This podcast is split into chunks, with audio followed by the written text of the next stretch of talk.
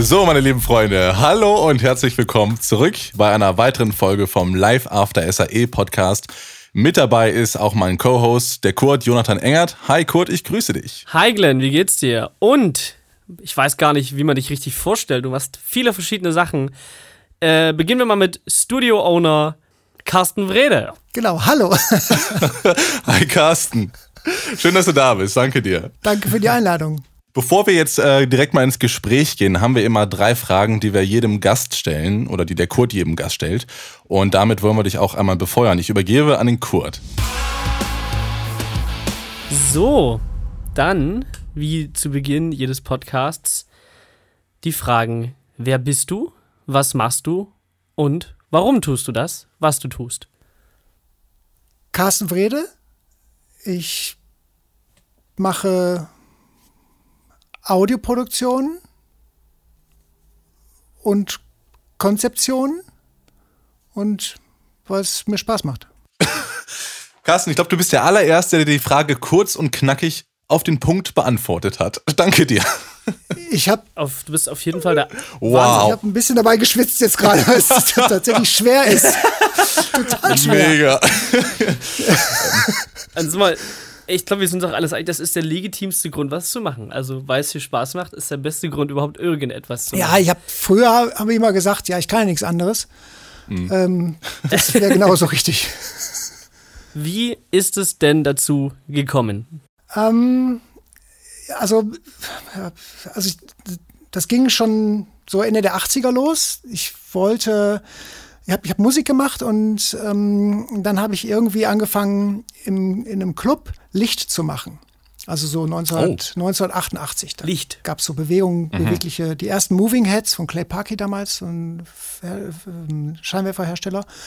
Und ja, dann habe ich in dem Club irgendwie angefangen, Licht zu machen. Und da gab es einen ähm, DJ, den Ralf Janusz, ähm, der hat da irgendwie mit so einem, mit so einem Atari irgendwie im Büro immer so rumgearbeitet. Äh, Und der wusste, dass ich vorher, dass ich Musiker war. Ich hatte ein bisschen Musik gemacht, also äh, Schlagzeug und äh, Klavier und äh, sowas Cool. gemacht, Akkordeon gespielt. Und ja, dann ähm, meinte er so, ich wäre nicht nur ein guter Lichtjockey, sondern ich sollte das mir jetzt auch drauf tun. Ich kannte da damals überhaupt nichts von Computern. Also ich wusste gerade mal, wie das Ding angeht. Und dann, ähm, das war 24.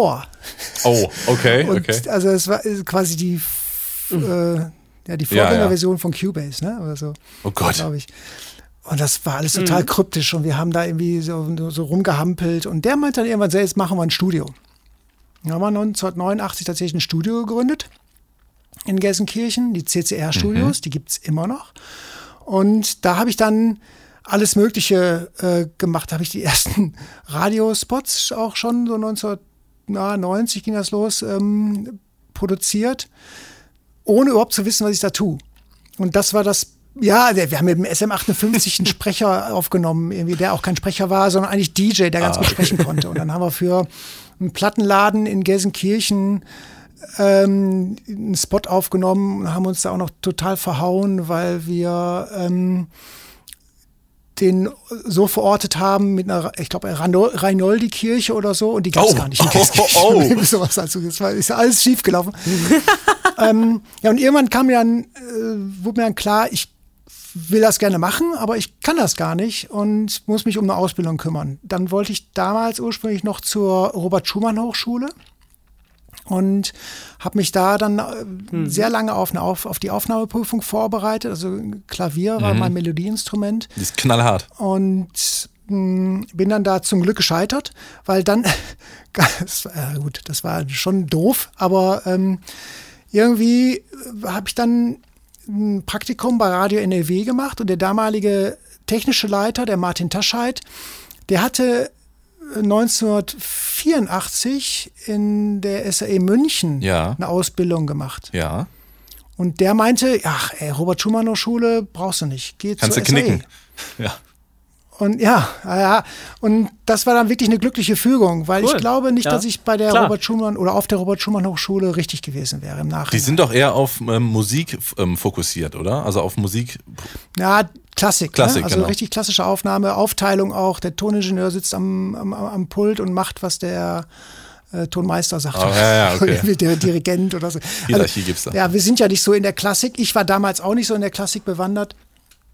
Und ja, dann bin ich halt äh, 1992 zur SAE nach Frankfurt gegangen. Nach Frankfurt.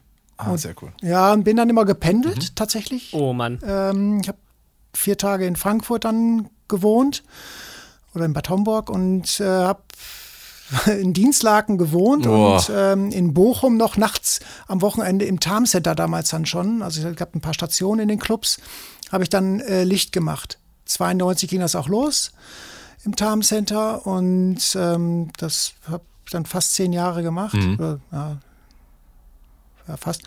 Und ja, also da wusste ich eben auch noch nicht. Ich habe dann parallel auch noch so ein bisschen ähm, schon bei Radio NRW, wo ich das Praktikum gemacht habe, eben auch noch so Kontakt gehalten und habe dann hin und wieder mal so gejobbt.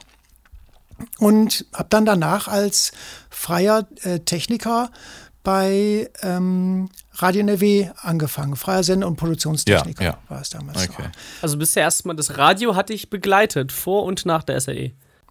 Ja, genau. Also parallel war aber dann schon so dieses Ding, dass ich halt Musik produzieren wollte. Also wir haben natürlich ähm, auch in den CCR-Studios Musik produziert. Dann, das waren dann auch teilweise so Musiken für Lasershows oder so, die wir Oh, produziert Ja. haben.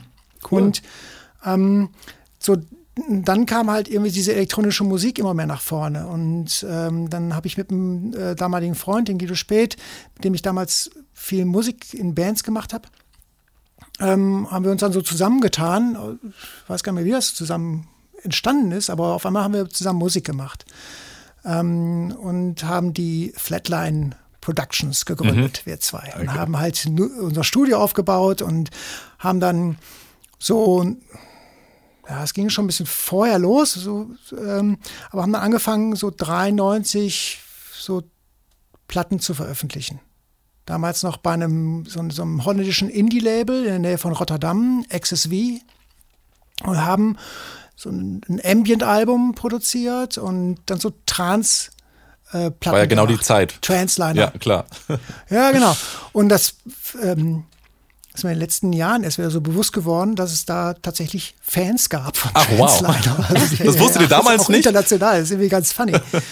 ähm, aber damals habe ich das gar nicht so richtig mitgekriegt. Ne? Also die waren ja nicht so vernetzt wie heute. Ja, ja, klar, klar. Finde ich äh, mega cool. Du hast also vorher schon gearbeitet und das dann an der SAE eigentlich nochmal gelernt, obwohl du ja schon im Produktionsbereich äh, gearbeitet hast. Konntet die SAE Ja. dich denn überhaupt noch weiter darauf vorbereiten? Ja, auf jeden Fall. Also ich habe ja technisch da echt ähm, die ganze Elektrotechnik und so, das muss ich ja alles auch büffeln. Beim Uli Schiller damals, Mhm, okay. der alte Haudegen. Und ähm, ja, ich habe dann auch während des Studiums schon mit dem Uli Pallemanns, der damals noch sein Studio in, ähm, in, in Down hatte, in der Eifel, auch parallel auch produziert. Und das war eine sehr, sehr intensive Zeit, wenig Schlaf, äh, viel durch, die, durch Deutschland gefahren irgendwie. Und ähm, ja, habe dann irgendwann 94 das Diplom in der Hand gehabt. Es war natürlich auch eine harte Zeit, weil wir auch viel gefeiert haben. Ja, klar. Studenten halt, ne? Das ist normal. so, Ich glaube, alle SAE-Studenten fühlen sich angesprochen gerade. ja, aber ich meine, wir waren ja tatsächlich so ein bisschen auch elektronische Pioniere. Also ich habe meine ähm, Abschlussarbeit äh, ähm, habe ich dann im Omen gefeiert. Oh, Ach Quatsch. Okay. In dem Omen, ne? In dem Omen. Oh Geil. Mann. Mit Sven Wild. Wir, haben, wir, und wir haben ordentlich gefeiert. ja, ja, kann ich mir vorstellen.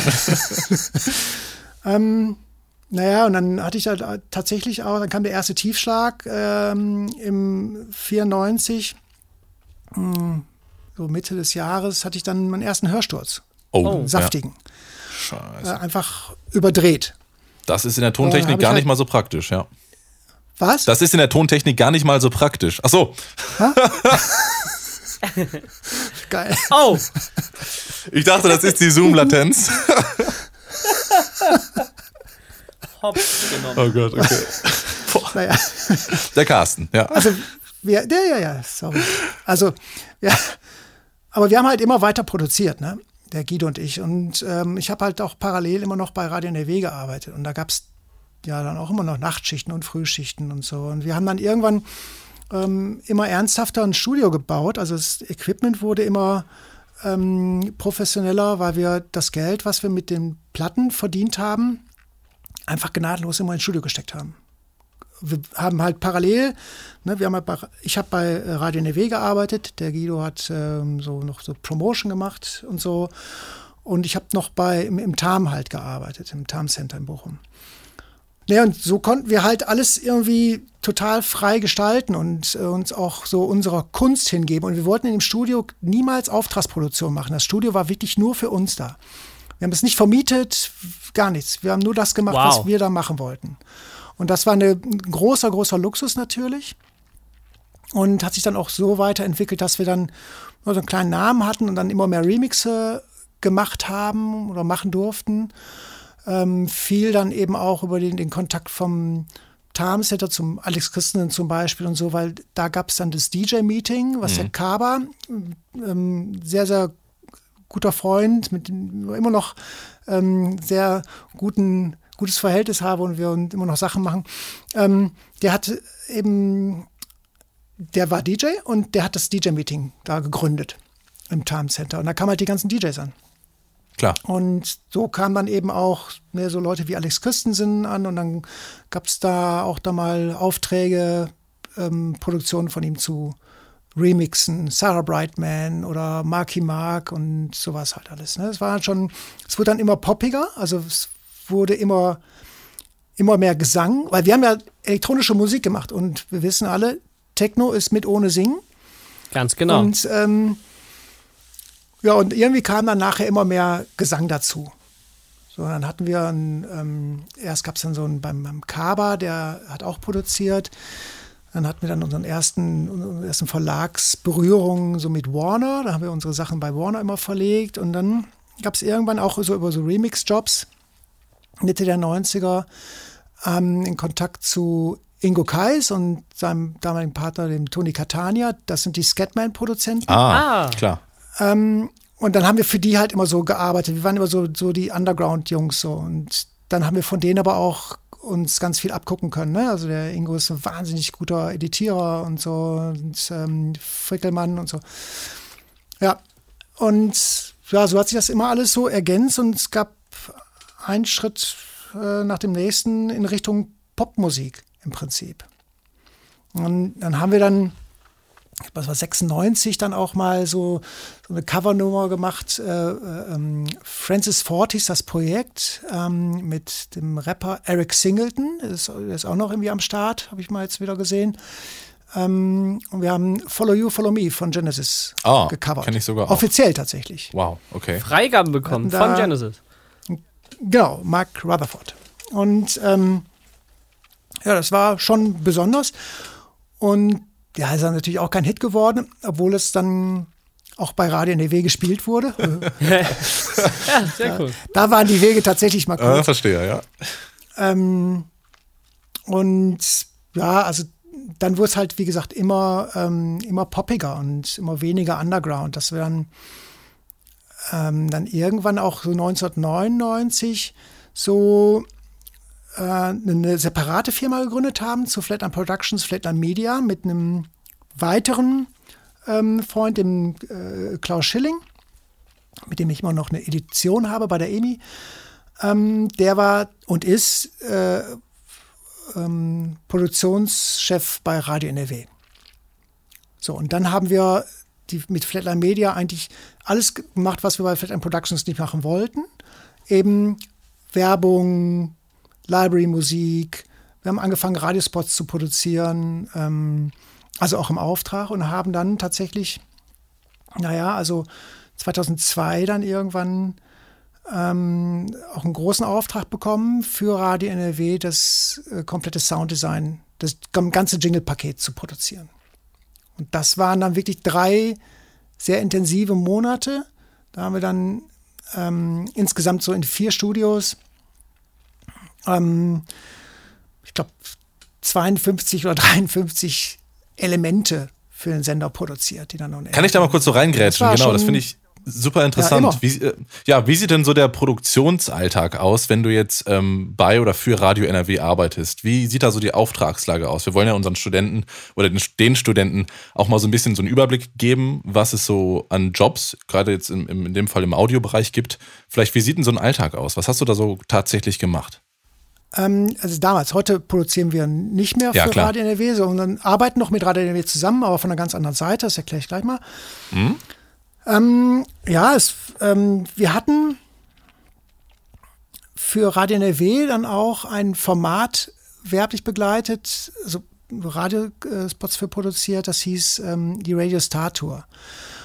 Da waren, da war quasi eine Veranstaltungsserie, die ähm, ein, das war der Brand, war Radio Star Tour und jede Lokalstation konnte sich das quasi buchen. Und das wurde natürlich dann betrailert und so und diese Sachen haben wir dann produziert, zum Beispiel. Ähm, ja, da hat sich dann irgendwann so ein System eingespielt, dass wir einen, einen Grundspot ähm, äh, produziert haben. Und da wurden immer nur die Inserts aktualisiert, ne? also wie Radio Bielefeld oder wer auch immer dann da. Ähm, Macht ja Sinn, ne? Der aus. Genau. Macht ja, ist ja, ist ja ganz logisch, dass man dann eigentlich nur das einsetzt. Genau. Und ähm, ja, die Schwierigkeit war dann eigentlich immer nur so die Abstimmung mit den Radiostationen. So irgendwie, das war so der, ja, der, die, die Hauptarbeit. Ähm, weil da natürlich ganz viele Befindlichkeiten immer noch waren. Ne? Ich möchte das so haben, ich möchte das so haben und so. Und das alles so zu koordinieren und abzustimmen, da musste man so ein bisschen Fingerspitzengefühl dann auch mal mitbringen. Ich habe irgendwann dann 98 aufgehört, nachts zu arbeiten das äh, im Tarm war ich dann irgendwann einfach zu alt. Also als mich die Leute hinterm Lichtpult dann angefangen haben zu siezen, also die Gäste, habe ich gesagt, oh, Ui. hier läuft halt ganz schön aus dem Ruder. und ähm, habe dann aufgehört. Und naja, irgendwie habe ich dann aber auch, das, das, da ist ja also ein ganzer ähm, Bereich weggefallen, so vom, vom Einkommen her. Und ich, wir sind hier sehr unglaubliche Spießer, also wir sind sehr, sehr sicherheitsbewusst. Ähm, was so die kaufmännische Lage angeht. Und haben, na, dann habe ich gedacht, was mache ich denn so? Und dann habe ich mir mal angeguckt, was so Leute, also Toningenieure im Film und Fernsehen ähm, verdienen. habe ich gedacht, oh, kann ich vielleicht auch. Weiß ich aber nicht, ob ich das kann. Und dann habe ich wiederum einen befreundeten Moderator, der auch Sprecher war, ähm, bei RTL, das wusste ich, gefragt, ob ich mich mal mit, zu, mit ihm dahin kommen kann und die Toningenieure da fragen kann, was ich so mitbringen muss. Boom Operator so, kann ich auch, so nach bitte? dem Motto. Angelhalten. Ja, ja, und dann, das war aber, der hat halt, ähm, der Bodo Fenton, ähm, äh, Sprecher, der hat halt in einer, in einer On-Air-Promotion gesprochen. Und äh, da gab es die Firma äh, House of Promotion. Da bin ich dann 1998 hingekommen mit dem Bodo und ähm, der hatte mich angekündigt, das wusste ich aber nicht als möglichen neuen Kollegen. Oh. Das wusste ich erst hinterher. Cool. Und ähm, deshalb habe ich auch das eigentliche ähm, Einstellungsgespräch gar nicht so richtig wahrgenommen. Das war einfach so eine Plauderei mit dem äh, technischen Leiter am Kaffeetisch. Wie cool. Und ja, das war Sie gut. Und da war Job, tatsächlich hä? so, ähm, ja, ein Grund war tatsächlich damals so, ähm, dass ich von der SAE kam, weil die äh, Leute von der SAE damals so ein bisschen so auch stressgeprüft waren. Oh ja. Und ähm, ich weiß nicht, wie es heute noch ist. Also ich hoffe, dass ja, doch Stresstests mussten wir auch machen. Also das hieß richtig Stresstest. Das, also zumindest mein Kurs. Ja. Und das war 2018. Ja, okay. das war wirklich, also alle in Regie, ihr habt Viertelstunde Zeit, aufbauen, zack, zack, zack. Hier, warum funktioniert es nicht? Hier, das Mikro ist, das, das Clip, das funktioniert nicht. Und dann waren auch noch so fiese kleine Sachen gemacht. Na, hier nochmal ein Digital-In eingestellt und hier noch was anderes gepatcht. Ja. Dass, dass man aber auch drauf kommen muss, ne? Also auch so, dass du es nicht direkt siehst. Ja, ja. Und das, ja, das hatten wir auch. Wurde danach auch bewertet, dass du halt, wie, ja. so, wie hast du denn reagiert? Warst du professionell? Ja, genau. Der schlimmste Satz war immer, ich höre nichts, Glenn, ich höre nichts. Ja, ja, ich auch nicht. ich höre nichts. Oh. Das klippt, warum klippt das? Hallo, hallo. Und ich so, oh Mann, oh Gott. Grüße gehen raus. Ja, und da habe ich dann eben als äh, freier Sounddesigner schlussendlich angefangen bei House of Promotion. Das war eine hundertprozentige Tochter von RTL und ist dann immer weiter eingemeindet worden in, ähm, in die Mediengruppe. Und da arbeite ich jetzt immer noch. Also frei. Wow. Ah, Das Ja. mache ich immer noch Okay. parallel, auch mit, mit meinem ähm, Geschäftspartner bei Tresor, mit dem Markus. Wir sind beide angestellt bei, ähm, bei der Mediengruppe tatsächlich und arbeiten da so als Tagessetzler ähm, ja, vier, sechs Schichten im Monat Ja, ja. und machen dann da vor Ort halt Sounddesign für Trailerproduktion, also On-Air-Promotion. Also dann aber auch vor Ort oder bei euch in Studios. Vor Ort. Vor Wir Ort. machen, wir mischen auch äh, ähm, in, in Spitzen, in Produktionsspitzen, ähm, fangen wir hier aus Oberhausen dann auch ähm, Trailermischungen ab und ähm, haben auch jetzt im, im, ähm, im letzten Jahr, als dann ähm, aufgrund von ja, äh, dieser ganzen Kurzarbeit die Ressourcen so, so knapp wurden, haben wir dann auch ganz andere Produktionen noch übernommen. Mhm. Ähm, wir haben dieses Alarm für Cobra 11 Hörspiel, dieses interaktive Hörspiel, was so äh, zur Einführung der neuen Staffel ähm, rauskam, das haben wir im Prinzip hier gemischt Oh, und cool. produziert. Cool. Und, Interessant. ja. Also teils in, in, in Köln, soweit es halt äh, die Zeit zuließ und dann haben wir dann hier alles gefinisht und so. Das war eine abgefahrene Produktion auf Wow, jeden Fall. glaub ich, 750 Files oder so produziert in ein paar Wochen. Selbst aufgenommen oder Library? Bitte? Na, also, nee, nee, das, nee, das ist dann alles, äh, also ich sag mal 95 Prozent äh, Library. Also es wird dann halt ähm, in, in, in Köln weil, von den Kollegen, es war ein, ein riesen Team-Event quasi, ähm, war das dieses ganze Projekt ähm, zu ähm, der, der, der, der, ja, des, des täglichen Business da irgendwie noch dazugekommen ist. Und da haben dann irgendwie also so zwei Kollegen noch in, in, in Köln, also das ganze Sounddesign gemacht. Ich habe die ganzen Aufnahmen, äh, Sprachaufnahmen gemacht und äh, wir haben dann hier noch editiert und ähm, also und gemischt und das Master dann gemacht und die ganzen Ausspielungen gemacht und so weiter. Cool. Ich frage mich ähm, immer, wie, wie frei ist man eigentlich bei so einem Sounddesign? Der Kunde kommt ja mit einer gewissen Vision, man spricht darüber. Und wie läuft das dann ab? Schickst, ma- äh, erstellst du irgendwie drei Entwürfe oder. Sounddesign in der On-Air-Promotion bei RTL zum Beispiel.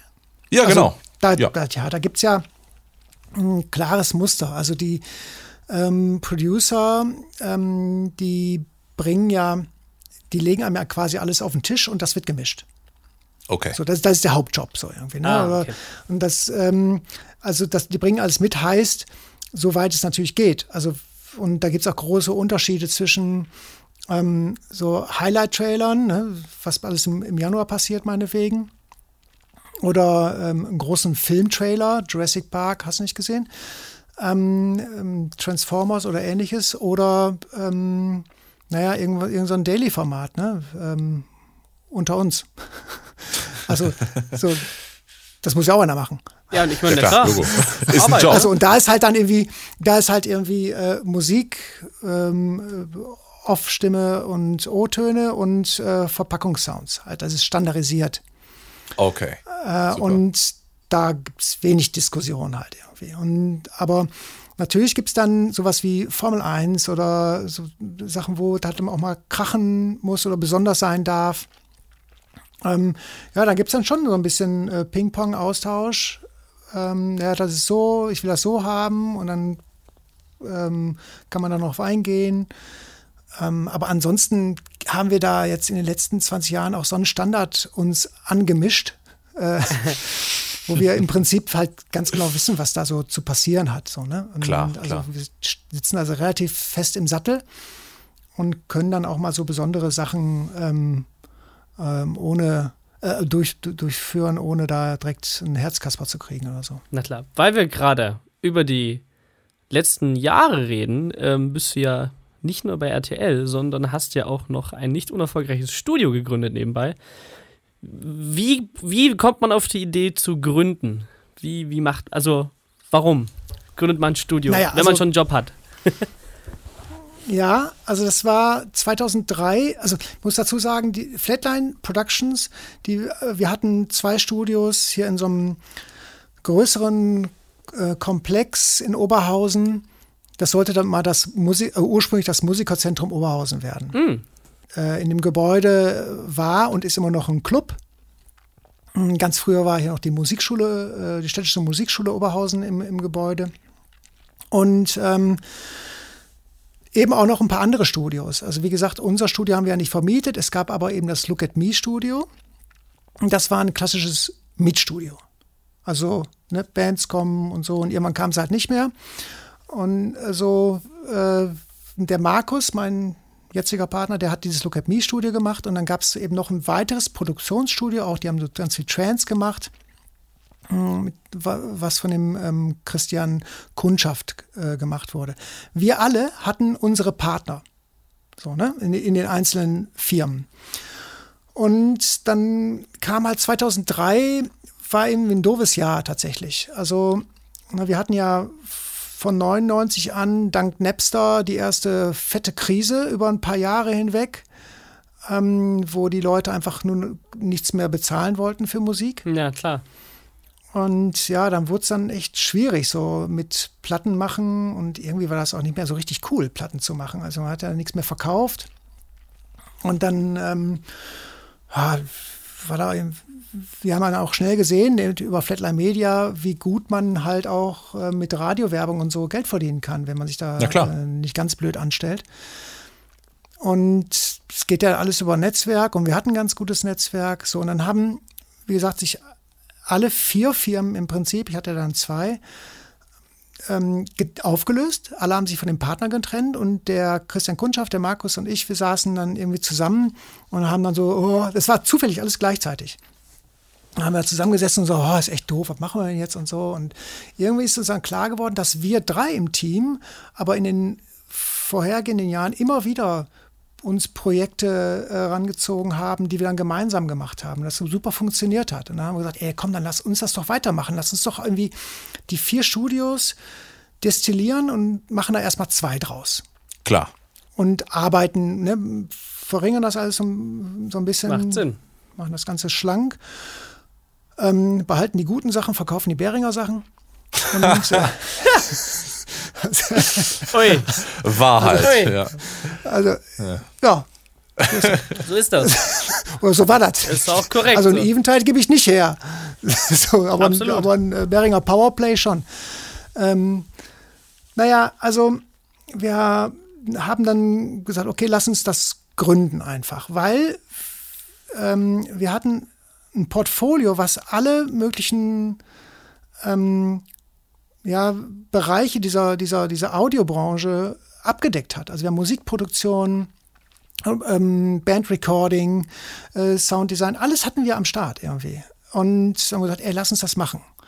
Und dann war eigentlich die größte Hürde, äh, einen Namen zu finden. Und zum Glück ist dann, ich glaube, der Markus war es bei irgendeiner Berlin-Reise, äh, hat er gesagt, ey, Tresor. Und ich sage, ja, ja, klar, Tresor, ey, nur weil wir in Berlin sind. ja, genau, genau. Nee, nee, nee, mit H, mit H. Ich sage, ach so, jetzt wird ein Schuh draus oder ein Ohr. Ja, und ähm, so ist das quasi entstanden. Und so haben wir es einfach gegründet, weil, wie ich Anfang schon gesagt habe, wir konnten ja nichts anderes.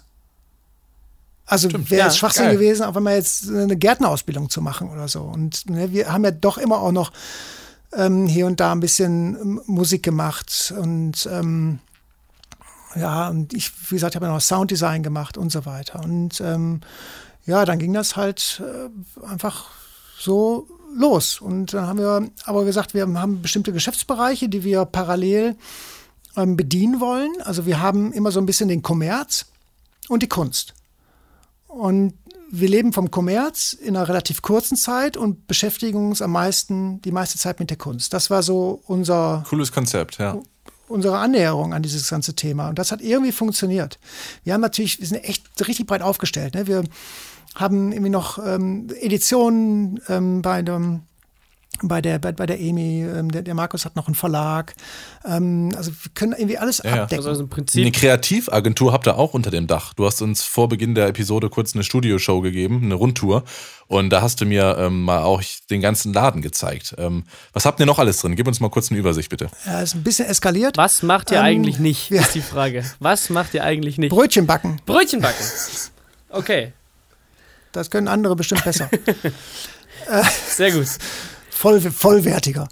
Ähm, ja, also es ist alles so Stück für Stück gewachsen, was ihr jetzt vorhin gesehen habt. Also wir haben, mh, hm, als wir angefangen haben, habe ich immer gesagt, ja, Jungs, wir können das Ganze ähm, wirklich kommerziell betreiben. Ich möchte aber, dass wir immer Musik machen, uns die Kunst erhalten, uns die Freiheit erhalten, das machen zu können, weil das ähm, ist auch ein Antrieb, ähm, in dem ganzen kommerziellen Bereich halt gut zu sein. Also diese, Ja, diese Detailverliebtheit, die du bei der Musikproduktion hast, ist auch gar nicht mal so schlecht, wenn du die beim Radiospot mitbringst oder bei einer ähm, TV-Mischung. Total. Oder, oder, oder.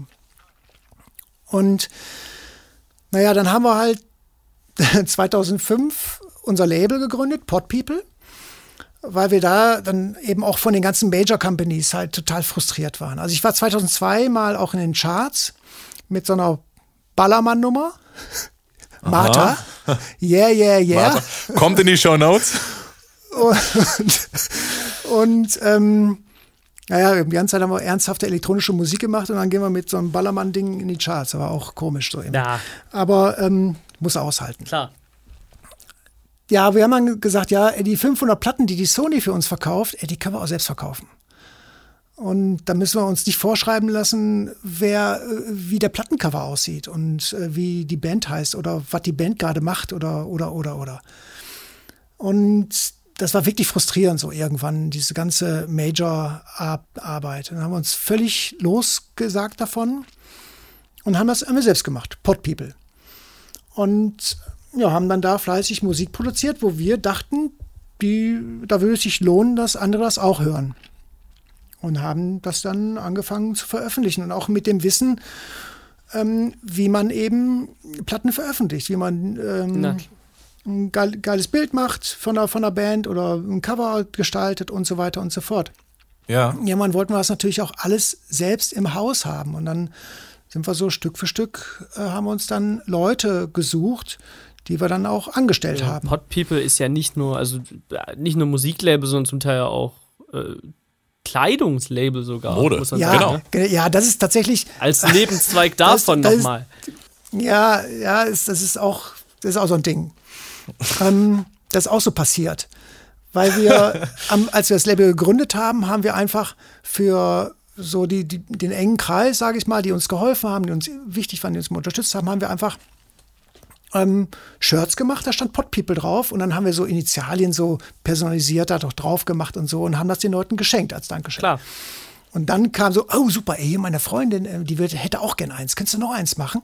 Ja, dann haben wir mal noch eins gemacht und nochmal fünf, nochmal zehn, nochmal drei, nochmal 50. Und ähm, irgendwann haben wir dann auch selbst gelernt, wie man also so ähm, Textile, Textilien bedruckt. Ja. Und dann haben wir halt mal so eine Einfach nochmal. Textildruck gelernt. ja. Ja, das ist kein Hexenwerk. Und also Folie kaufen, eine Presse kaufen, ein T-Shirt kaufen und draufdrucken. go. Äh. Ah, nee, der muss noch, muss noch plottern, aber ähm, so ungefähr. Ja, ja, klar. Und ähm, da ist halt echt eine große Spielwiese. Ähm, das kommt ganz gut an, weil Pod People natürlich auch so international gültig ist und das ist irgendwie ein geiles Logo anscheinend. Ähm, die Leute finden das gut, auch hier im Ruhrgebiet. Es gab ja dann so 2010 ganz, ganz viele so T-Shirt-Marken, die so, also weil wir im Ruhrgebiet das Kulturhauptstadtjahr hatten, dann wollten alle irgendwie, ah, hier Ruhrpott und so Zechentürme drauf und so. Und wir haben gesagt, nee, nee, ist alles wunderbar mit, ja, mit der ganzen Schwerindustrie und so, Ich muss aber eben reingrätschen. wir machen Kultur. Das. Zoom-Meeting endet gerade kurz. Wir müssen einmal neu starten. There we are again. Also ich fange nochmal, also wir hatten ja 2010 das Kulturhauptstadtjahr hier äh, im Ruhrgebiet und da, da sind ja ganz, ganz viele Leute auf die Idee gekommen, Zechentürme und so auf die T-Shirts zu drucken. Und ja, dann haben wir immer gesagt, nee, also unser Inhalt ist Musik, Musikkultur. Und das ist das, was es auch ausmacht, auch was das Ruhrgebiet ausmacht. Wirklich ein buntes Ruhrgebiet. Und das ist auch das Problem, was wir haben tatsächlich. Also die Freiheit ist manchmal auch wirklich ein Problem, weil wir gesagt haben, Pod People ist genrefrei. Und das verstehen nicht alle. Weil die wollen Musik und das, das dazugehörige Label in Schubladen einordnen. Wenn du eine Platte von irgendeiner Metalband hast, die ist auf einem Label, dann gehst du auf das Label und erwartest, dass da noch 20 andere geile Metalbands sind. Das ist bei uns nicht. Wir haben halt ähm, andere geile Bands, aber aus einem anderen Genre. so, wir machen Kindermusik, erfolgreiche, wir haben eine ganz geile ähm, ja, Blues-Rock, Blues finde ich immer schwierig in dem Zusammenhang, aber Rockband äh, The Almost Three, ähm, Nerd School, Granat, und das sind alles halt, äh, oder Captain Disco, es sind alles unterschiedlich. Ähm, und also, und das sind halt auch alles irgendwie, wir sind ja mit, mit allen irgendwie so auch befreundet. So, ne, das, ähm, genau, und äh, das ist eine große Freiheit. Und ja, leider ist das natürlich auch total schwer, dann ähm, sich dann vernünftig zu, zu, positionieren. Aber das ist uns egal. Und auch, also kann uns egal sein. Also auch ähm, doof ist manchmal natürlich, wenn die Leute äh, denken, ah ja, ihr seid die mit den T-Shirts. Ne? Ich sage, ja, auch, wir sind die mit der Musik. so. Und dann so, hä? Wie ja, jetzt? Ja wenn man so rein kategorisiert wird. Das kenne ich auch. Äh, auf Instagram lade ich fast nur Sprecher-Content hoch, weil ich äh, nicht beim Mixen meinen Bildschirm abfotografieren möchte. Und alle denken, ich mache nur Sprechen, obwohl ich auch okay. sehr viel Musik mische. Aber ist halt einfach das Image, was ja, dann genau. rausprojiziert wird. Ist, äh, nicht, ist so, äh, ja. nicht ganz einfach, aber ja, ist halt so. Ne? Und ähm, jetzt Pod People ist wirklich unsere, unser, unsere Leidenschaft, unsere, da wo wir uns wirklich ausleben können und Sachen auch ausprobieren können. Ähm, mhm. Und ja, bei Tresor ist es irgendwie so, dass wir natürlich ganz, ganz viel so ja, seriöse Kunden haben, die dann immer sagen, ah ja, hier, Tresor, ihr seid doch auch die mit diesen Bands und so, ne? Ah, hier die Musiker, die sind ja ganz verrückt. Und die Musiker sagen immer, ah, die sind ja cool, ey. Und die für Kunden haben, hier Augenoptikerverband und Flughafen Düsseldorf und so. Wow, das ist ja dick. So, das äh, ist irgendwie ganz funny, wie das so ja, ja. Ähm, ja, sich so hin und her spielt einfach. Mega interessant. Ich habe noch mal eine Frage zum Thema Freiheit. Das hast du gerade kurz angesprochen, dass ihr jetzt mittlerweile euch so eine Freiheit erarbeitet habt. Ähm, die ging ja vielleicht sogar auch im letzten Jahr so ein bisschen zurück. Und ich habe äh, mal ein bisschen recherchiert und mitbekommen, dass ihr äh, was äh, ins Leben gerufen habt, und zwar Kultur hilft Gastro. Ähm, kannst du uns was mal dazu ja, genau. erzählen? Das ist, das ist deutlich Freiheit tatsächlich. Also Hintergrund ist, wir haben auch so in, vom Agenturseite haben wir drei völlig unterschiedliche Gastronomen in Oberhausen, die wir betreuen in der Kommunikation auf ganz unterschiedliche Art und Weise. Und ähm, die sind auch liebe Freunde halt irgendwie und ähm, das ist die eine Sache. Und denen, denen ging es natürlich im letzten Jahr und auch in diesem Jahr noch richtig. Ja, ja. Die sind am Arsch. Klar. So. Und ähm, wir hatten ganz, ganz viel Glück im, im letzten Jahr und in diesem Jahr auch noch, weil wir einfach so äh, divers aufgestellt sind, dass wir immer zu tun hatten. Und wie gesagt, Pot People, gerade die Klamotten, das läuft alles nebenher. Wir leben da nicht von. Und ähm, dann konnten wir halt sagen, alles klar, alles, was wir jetzt hier irgendwie mit unseren Klamotten verdienen, irgendwie, ähm, also die, die ganze Marge packen wir in den Topf und machen dann eine Party, ähm, wenn es wieder losgeht, ähm, bei den drei Gastronomen. Die ist noch nicht gewesen, weil es ging noch nicht wieder los. Offensichtlich. Und wir haben halt gesagt, also wir haben jetzt zehn Jahre lang oder zehnmal ähm, eine, eine Label-Party gemacht, ähm, die, die hieß Currywurst. das kann man, da gibt es ein paar Filme auf unserem YouTube-Kanal. Currywurst, ja. äh, genau. Da hatten wir immer so 300, 400 Leute hier und ähm, das war alles so auf Spendenbasis und wir haben da alles in den Topf gehauen, was wir hatten. Wir haben Freunde eingeladen und Kunden, alles bunt gemischt und unsere Bands haben hier gespielt. Und es gab kein Chartzeug oder so. Es gab alles immer nur entweder voll aufs, voll aufs, auf den Kopf. Ich hätte fast gesagt, voll auf die Fresse. Und ähm, also was sind die DJs, die haben halt dann eher ähm, wirklich Underground aufgelegt und, äh, und, trotzdem hatten alle Spaß irgendwie, weil es alles umsonst war quasi. Also es gibt das ja, weil man das System war, du, kommst, du kannst sagen, was du willst. Du kommst rein, hast eine Spende, die wir nachher dann auch definiert haben, weil wir auch einen Großteil dieses, diesen, diese Einnahmen halt gespendet haben, äh, weiter gespendet haben äh, an verschiedene Einrichtungen. Boah, wie selbstlos, wirklich toll. Und ja. dann war alles frei. Und das war für uns immer so, so, so ein Jahreshighlight. Ein Riesenaufwand. Also da, ne, alle unsere Freunde haben wir wieder auch natürlich auch so aus dem Eventbereich. Also war eine richtige Produktion ja. mit Bühne reinbauen und ja, allen Scheiß halt machen. Ähm, und ja, aber trotzdem hast du dann irgendwie so eine 10, 12 Stunden lange Party, die einfach Granate ist. Und ähm, die konnten wir im letzten Jahr nicht machen. Und natürlich haben wir da auch naja, viel Geld gespart. Und ähm, haben wir gesagt, okay, jetzt ähm, helfen wir irgendwie der Gastronomie und laden dann alle Leute, die, und das haben wir jetzt fortgeführt. Also ihr könnt alle noch kaufen. Oh, okay. Alles, was bei uns im Shop ist, ähm, verkaufen wir natürlich gerne. Und die Marge fließt weiterhin in einen Topf. Und jeder, der was kauft, der wird notiert, also mit auch, da wird in einer separaten Liste die ähm, Datenschutz, die E-Mail-Adresse eingetragen und ähm, händisch natürlich. Man kennt es, natürlich. Safe kriegt keiner. Im Tresor, ja. Und, und ähm, ja, genau, Tresor. Und haben und laden die Leute dann auf eine Currywurst und auf ein Kaltgetränk ein. In den drei Gastronomien. Also es wird drei Partys geben, drei kleinere Partys geben. Äh, einmal in, ähm, beim Fleckners Feines Food beim Tobias Fleckner, dann im äh, Sissi und Franz beim ähm, äh, Sigi Tiefenbrunner und im lieben Hostel in Hostel Veritas bei der Christine Antwerpen und der Franzi und so. Ähm, nein, Sissi heißt sie. Ich, ich sage immer Franzi als Einzige. Pass uns mal den Link rüber, das packen wir in die Show Notes und dann können die Leute draufklicken, auf jeden Fall. Äh, podpeople.ru. Genau, oder so, machen wir so, perfekt. Podpeople.ru findet grundsätzlich erstmal jeder. Und es gibt dazu auch ein Erklärvideo auf unserer Facebook-Seite und so weiter und so fort. Also wer da Schaut Bock drauf hat, der findet da was. Ähm, und da freuen wir uns drauf und ähm, das meinen wir tatsächlich ernst. Und wir sind da ganz aufrichtig hinter der Gastronomie. Also äh, die ist für uns ganz wichtig. Und ähm, ja, wenn wir da so einen kleinen Beitrag leisten können, also die Idee ist ja dahinter, die Leute dann in die Läden zu holen und dann auch wieder Vertrauen aufzubauen. Ne? Also ähm, ich glaube nicht, dass da irgendwie jeder sofort äh, wieder mit äh, Umarmen und Knutschen anfangen nee, nee, nee. Äh, wird. Und ähm, gibt ja auch einige, die dann erstmal sagen, oh, ich bleibe zu Hause, was ja auch gut ist.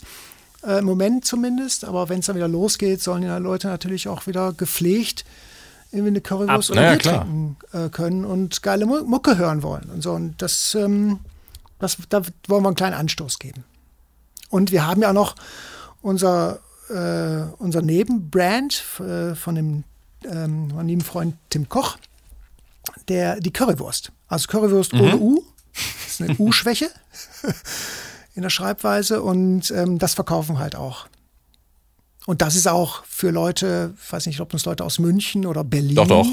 die ja angeblich die Currywurst erfunden ja, das haben. Ist Quatsch, ja, das ist Zweifel. Ähm, die, das ist Quatsch, ne? Hamburg auch nicht. Ähm, die können das auch kaufen. Sehr schön. Die können das auch kaufen. Berliner, echte Berliner. Ja, ich oder halt nicht, im ja. Exil. Es gibt ja auch in, keine Ahnung, in Frankfurt, München, Stuttgart gibt es ja auch Leute aus dem Ruhrgebiet, die im Exil leben. Die können sich Ein damit Stück tatsächlich Heimat kaufen. irgendwie auch erkenntlich, Das ist gut zu wissen. äh, kenntlich Sehr machen. schön. Ja, genau. Ich habe tatsächlich noch eine Frage aus unserer Instagram-Community. Da habe ich mal euren Instagram-Kanal verlinkt und habe gefragt, habt ihr denn äh, was habt ihr denn für Fragen an den Carsten? Und äh, ich habe mir mehrere Sachen aufgeschrieben, die du aber mittlerweile auch schon von alleine beantwortet hast. Nein, das ist super, das ist alles oh. klar. Es geht ja nur darum, dass die Leute wissen, was sie wissen, was sie wissen wollen. Ähm, einer hat gefragt, und das fand ich spannend, würdest du heute auch noch gründen? Würdest du so ein Unternehmen jetzt, Stand jetzt, auch wieder gründen, was so divers ist, was so vielseitig ist? Naja, also wir haben es ja nicht von null auf so einfach gegründet, wie es jetzt ist. Das ist ja wirklich in 17 Jahren gewachsen. Also, guck mal, als ich 92 zur SAE gekommen bin, da stand ich vor dieser Nie VR Legend. Und habe gedacht, ach du Scheiße, was ist denn das denn für ein Ding hier? Da werde ich, das werde ich nie, nie mehr vorsitzen. Irgendwie. 4000 Knöpfe. Ja, genau. Und jetzt haben wir schon seit über zehn Jahren eine ADT 5MT MR halt irgendwie und ähm, ist jetzt nicht viel schlechter als eine als ein Leaf so irgendwie. Nö, und das ist aber tatsächlich aus einem Zufall heraus entstanden halt irgendwie. Und ähm, das, das vorhin schon gesagt, es gab an keiner Stelle einen Businessplan. Also wir wussten, was wir machen wollten und wir wussten natürlich auch, was wir ähm, beherzigen müssen, also auch kaufmännisch. Wie gesagt, wir sind da ganz, ganz äh, spießige Gesellen. Äh, wir haben hier nichts geliehen, alles ist bezahlt halt irgendwie. Das ist ganz, ganz wichtig, ähm, wenn du in so einem Bereich wie äh, Musik unterwegs bist, wo morgen äh, sein kann, dass du der gefeierte Star bist und übermorgen packt dich keiner mehr an halt irgendwie. Ja, also nicht ähm, jeden Plug-in-Zell mitnehmen oder so. Ne? ja. und, und naja, also die, ähm, so diese Gründung, die wir ja hatten, die, das war ja so ein, so ein, so ein fließender Prozess. Also wir haben uns ja nicht irgendwie hingesetzt und gesagt, so, wir gehen jetzt zur Bank und nehmen 500.000 Euro auf. Das hätte ich nie ja, im Leben ja. gemacht. Da wäre es mir viel zu unsicher gewesen. Also ich glaube, das ist auch die Frage, ob du das machen nein. würdest. Aber das nein. Also wir sind in einer, wir waren immer in einer ganz, ganz glücklichen Situation, in der wir uns befunden haben. Wir hatten natürlich auch schwierige Phasen oder wo wir uns Sorgen gemacht haben. Auch im letzten Jahr gab es immer wieder auch Punkte, wo wir, wo wir gedacht haben, ach du Scheiße, was machen wir denn jetzt irgendwie so? Und dann, naja, hat sich dann kann man eins zum anderen. Aber ähm, das gibt's. Und da muss man dann auch durch, da wächst man dran, das weiß man aber auch erst hinterher. Äh, mittendrin ist das echt scheiße. Ja, weiß man auch. Ähm, und naja, ich, man muss so ein bisschen auf, äh, ja, auf das Innere hören. Was, was fühlt man, was will man? Und dann auch ausloten, kann ich damit irgendwie Geld verdienen? Kann ich damit, kann ich das, was ich, was mir Spaß macht, kann ich das monetarisieren? Das ist immer das Problem. Wir haben ja jetzt alle. Ich mache einen Podcast, ne? Und will den monetarisieren. ja. ja. Toll. Du hast uns ertappt. Und dann, so, und wie geht's weiter? Ja. Ne? Wie mache ich ja. das? Wie funktioniert da kannst das? Kannst du drei Businesspläne schreiben, dass die Chance, dass das irgendwie so abgeht wie diese ähm, großen Podcasts, ist nicht so groß. Das ist aber überall so. Wenn du eine Platte machst, die kann noch so geil aufgenommen sein, noch so geil performt sein, noch so geil produziert sein, irgendwie. Da kann alles stimmen. Und dann geht es trotzdem in die Hose. Ihr kennt vielleicht die, ähm, die, die, die, Serie Wie ein Fremder. Ja, klar. Das ist hier mit, mit Kiko Maßbaum ähm, und so weiter. Ähm, ja. Roland Meyer de Voltaire. Und was ein geiler Musiker, was eine geile Band und was hatte der für ein Umfeld. Alle haben ihn auf die Schulter geklopft. Ja, und dann ist es aber nicht so groß geworden, wie alle gesagt haben. Er hatte nichts Aus, zwischendurch. Ja. ja, genau. Gar nichts. Und eigentlich hätte man sagen müssen, ey, was der an Talent hat, was der an Output hat, wie der die Welt versteht, wie der das textlich fassen kann, ey, dem muss doch alles zu Füßen liegen. Der muss sich gar keine Gedanken machen müssen. So ein Mensch muss sich keine Gedanken machen müssen. Und dann funktioniert das nicht. Und der ist jetzt, glaube ich, jetzt ganz gut dabei, weil der äh, ja auch ja, mit genau. Schiller und so ein paar Kooperationen hatte und, und, und ich kann, weiß es natürlich nicht, aber ich gehe davon aus, dass der ein paar gute GEMA-Abrechnungen hatte und damit durchs Leben kommt erstmal. Aber ne, so, so kann es halt sein. Also und es gibt da noch viele, viele andere ähm, äh, Beispiele. Deshalb kann man da nicht drauf setzen. Du kannst dafür keinen Kredit aufnehmen. Das ist fahrlässig. Äh, super ja, spannende Doku, mega packend. Packe ich auch mal in die Show Notes. Ist äh, vor ein paar Monaten rausgekommen. Ähm, lohnt sich auf jeden Fall. Ja, super sympathischer Typ. Und wir haben ja hier bei uns bei äh, Tresor die Tresor Sessions, die wir im letzten Jahr auch alle canceln mussten. Ähm, ich habe den Roland tatsächlich auf Facebook angeschrieben, ohne zu erwarten, dass der sich überhaupt meldet. Und dann habe ich ganz nett mit dem geschrieben und er hat dann gesagt, ja, super, gute Sache, was ihr da habt irgendwie. Wenn es wieder losgeht, komme ich. Ähm, Boah, cool. Ja, ich hoffe, das klappt dann auch alles. Es ist nicht immer so ganz einfach, so eine Session zu machen. Ähm, aber ähm, naja, da sieht man halt, der ist total geerdet und hat Spaß am Musik machen und liebt halt Qualität. Und da geht es halt dann nicht, dem geht es nicht darum, also zumindest sieht das so aus, ähm, äh, Millionär zu werden. Der will Musik machen. Ich glaube, das ist so der, wenn du so einen Antrieb hast, dann kann dir erstmal nicht viel passieren.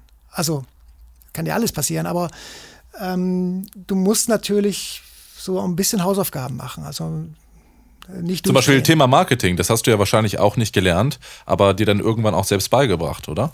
Naja, das war tatsächlich, ähm, ja, Learning by Doing, ähm, weil wir ja zehn Jahre lang oder mehr äh, für größere Plattenfirmen gearbeitet haben und dann immer mitgekriegt haben, wie das geht. Also, und diese, diese Aufgabenstellung, wir brauchen Bandnamen, wir brauchen einen Songnamen, wir brauchen einen Pressetext, Logo. einen Infotext, wir brauchen ein Logo, genau, Immer. alles Mögliche. Das ist irgendwie 360 Grad Kommunikation. Wir brauchen ein Video, wir müssen wissen, wann wir was veröffentlichen, wen, wie geht die Promotion los, ähm, die PR muss laufen. Haben wir Geld für Werbung? Nein, haben wir nicht. Wie machen Richtig. wir sonst Werbung? all, all, all, sowas. Ähm, ne? Und das ist halt schon ähm, Marketing und Werbung immer gemacht, einfach automatisch. Und dann irgendwann war uns klar, ach so, ja, machen wir doch die ganze Zeit. Dann können wir das auch für, ähm, keine Ahnung, für ein Autohaus machen. Haben wir auch. Zwölf Jahre. Krass. Ganz gut. Also mit einem ganz anderen Ansatz, als eine normale Agentur das gemacht hätte. Ähm, aber das hat auch ein bisschen gedauert, bis das dann überall funktioniert hat. Und das lief auch nicht immer rund natürlich, aber ähm, wir wurden da von der Chefin des Autohauses auch immer ähm, gefördert und das war wirklich gut, gut, eine gute Zusammenarbeit. Und dann wurde es halt letztes Jahr, vorletztes Jahr verkauft und dann eine große eine große Gruppe und ähm, dann, ähm, die hatten eine eigene Marketingagentur und äh, Abteilung und dann sind wir da natürlich dann irgendwann Stück für Stück rausgefallen. Aber ähm, ja, sowas haben wir uns einfach irgendwann getraut. Mega inspirierend finde ich das, wirklich. Ja, einfach, ähm, einfach machen. Einfach ja, einfach machen. Kurt, gibt es noch Fragen, noch weitere Fanfragen? Gibt es noch weitere Fanfragen? Wir haben tatsächlich alle Instagram-Fanfragen beantwortet. Ich, ich habe mir einige aufgeschrieben. Also hier, der Zettel ist fast voll gewesen. Wow aber die wurden alle jetzt beantwortet. Ähm, ich habe persönlich okay. noch eine Frage. Und zwar, was ist denn jetzt Richtung Schluss unseres Podcasts ähm, der Nummer 1 Carsten Wrede-Tipp für ein Live auf der SAE? Boah, oh, da ist ja wirklich die schwierigste Frage von allen. Ja, also einen richtigen Tipp kann ich da eigentlich, eigentlich deshalb nicht geben, weil ich mich eigentlich gar nicht mehr so in so mm, in die heutige Zeit, in die Bedürfnisse von 20-Jährigen oder 23-Jährigen reinversetzen kann. kann. Also ich kann das nicht mehr so richtig ja, ja, gut, eine andere Zeit. mir vorstellen, ja, wie es damals war, aber ey, weißt du, wir haben Techno erfunden. Ähm, das war anders. Ja, ja. So, die, die Jugendlichen heute und die ähm, Twins, die haben halt ein ganz anderes Setup. Und ähm, da hat sich so viel gedreht. Ähm, also, ich, was ganz, ganz wichtig ist, ist beweglich zu bleiben. Also immer zu gucken, wo geht die Reise hin im nächsten Jahr, in fünf Jahren, in zehn Jahren. Was, wo will, will ich mich hinbewegen? Ähm, wenn ich mich in Richtung Kunst bewege, muss mir klar sein, das kann ganz schön wehtun. Naja, klar, okay, ähm, stimmt, ja. An, auf der anderen Seite, wenn ich in die Werbung gehe, kann das auch wehtun. So, also überall, wo viel Geld verdient wird, äh, ist, äh, sind die Ellenbogen ganz schön weit ausgefahren. Und ähm, ja, dem muss man sich irgendwie mh, mm, bewusst sein. Ich finde ganz spannend, ähm, der Jonas Gewald, ah, ist ja. ein Producer, der, der hat ähm, hier bei uns vor einigen Jahren mal ein Praktikum gemacht und hat so ein Projekt Polaroid ins Leben gerufen. Der macht richtig, die machen richtig geilen Sound und die sind ganz zielstrebig in ihren Projekten, wie die arbeiten, welchen Schritt die als nächstes geben, wie äh, gehen und so weiter. Das finde ich musikalisch gesehen Strukturiert, Granate. Ja. Also so, die machen das richtig gut. Das können wir hier jetzt nicht mehr so. Also die sind zu zweit, haben ein Studio und jetzt nicht so richtig viel Verantwortung, Verbindlichkeiten. Also wir haben aber ja schon viel Verantwortung, weil Markus und ich halt ein paar Angestellte haben und die erwarten, äh, dass wir ähm, Lohn zahlen und nicht sagen, oh guck mal, wir haben schöne Musik gemacht, das ist auch ganz schön, oder? Ja, natürlich. Ja, na, ja, na, klar, na klar. So, so, also irgendwann kommt der Ernst des, Leben, des Lebens und ähm, ja, also diese Balance muss man irgendwie halten, so in unserem Bereich. Und da muss man halt rausfinden, was einem liegt. Und wo man wirklich, ja, ähm, sich für aufopfern würde weil das muss man schon tun. Gute Tipps. Ich habe noch eine letzte Frage, die musst du mir mal einmal beantworten, bitte. Ähm, jetzt kommt's. Was ist denn bitteschön ein neurotischer Provinzfluencer? Das verstehe ich nicht. Das ist Spaß. also Stimmt, ja. steht in seiner Instagram-Bio für alle, die sich fragen. Ja, ja, ich weiß. Ja, ich auch gesehen. Also ja, ja, neurotisch finde ich mein Verhalten da äh, im so sozialen Netzwerken schon. Okay. Selbstreflektierend. habe so, ein paar, ich hab so ein paar Eigenarten, die ich da einfach aus. Ich like immer alles. Ähm, ja, okay. Und, ähm, und äh, ja, wir sind halt in Oberhausen in der Provinz. Also Oberhausen ist echt provinziell. Das finde ich fürchterlich. Und, aber wir haben natürlich hier, also früher in den 90ern war Oberhausen irgendwie doof, weil wir, weil da irgendwie das musikalische Leben in Frankfurt, Berlin, München und Hamburg sich Ja. abgespielt hat und Köln natürlich. Ähm, aber nicht in Oberhausen. Also, also haben wir ganz viel Geld für Ihr habt das Gasometer, das ist cool. ja, wir haben noch ein paar andere Sachen. Zentrum. ähm, waren auch mal ein paar Jahre Kunde von uns. Alles richtig gemacht. Ähm, die, ja, also Oberhausen ist echt schwierig. Also wenn man jetzt ähm, Sachen macht, die wir machen, die jetzt nicht ähm, regional oder lokal vermarktbar sind, also zumindest so, dass man davon leben kann. Ne, wenn wir jetzt Musik oder Radiowerbung nur in Oberhausen versuchen würden zu verkaufen, wird das nicht funktionieren. Deshalb habe ich so spaßeshalber Pro, Provinzfluencer Okay. da dran geschrieben, weil ich dann doch in Oberhausen natürlich relativ gut vernetzt Klar, bin. klar. Hat mich auch noch nie einer gefragt. Du bist der Erste. Tja, siehst du mal. Interessant. Riecht keinen auf. Gut, Sehr ich schön. glaube, dann haben wir es für heute Abend. Wir sind schon eine halbe Stunde über unserer gängigen Zeit. So toll war das. Hat echt Bock gemacht. Ja, ja. Oh, Nee, super. Nein, das ist. habe ich gelabert? Du hast ein bisschen gelabert, aber nur ein bisschen. Ist nicht so schlimm. Nein, ist voll okay. Voll okay. Ich meine, Okay. was wollen wir dich denn unterbrechen? Das war ja super spannend und ich glaube, wir haben, Ah, okay. wir haben zu danken, dass du bei uns zu Gast warst. Ja, vielen Dank für die Ja, Einladung. vielen lieben. Dank für deine Spaß Zeit, gemacht. für die Stories. War sehr inspirierend. Gut, dass ihr das macht. Hätten wir sowas mal früher gehabt. Wir hatten doch Wir nichts. hatten, früher, wir hatten ja früher nichts.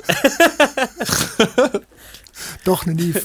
Boah. Aber der Satz ist nicht gefallen bei dir. Das ist, schon, das ist schon mal gut. Wir hatten ja früher nichts. Das, das, der, der Satz nicht Genau. gefallen, das ist schon mal gut. Sehr schön. Ja, dann, liebe Hörer von Live auf der SAE, ich hoffe, es hat euch gefallen. Ihr habt auch so lang und so gespannt zugehört wie wir. Und ähm, ja, dann würde ich sagen, hören wir uns wieder in zwei Wochen. Auf Wiedersehen. Vielen Dank fürs Zuhören und ja, macht weiter so. Bis dann. Ciao.